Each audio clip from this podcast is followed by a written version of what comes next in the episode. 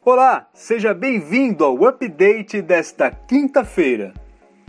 Ouça agora o resumo das notícias do dia que podem interessar ou gerar insights para o seu negócio.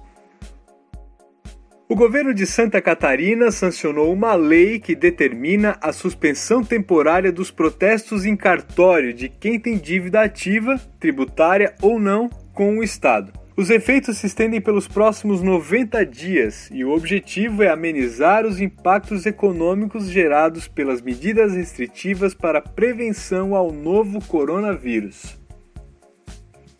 A Justiça Federal proibiu todas as instituições financeiras do país de aumentarem os juros ou ampliarem as exigências para concessão de crédito durante a pandemia da Covid-19. Nesse cenário, o Banco Central acabou tomando medidas para aumentar a liquidez da economia, tendo como principal canal o aumento da capacidade de empréstimo dos bancos e, assim, liberar o fluxo de caixa travado das empresas.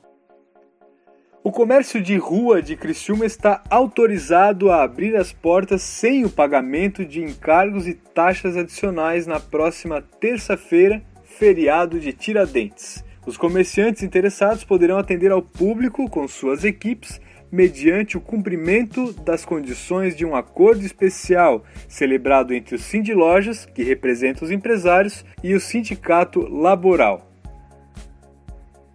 A controladora da Casas Bahia e do Ponto Frio está solicitando a suspensão de aluguéis de mais de mil lojas físicas fechadas em todo o país, diante da queda de faturamento por conta das medidas restritivas impostas pela pandemia.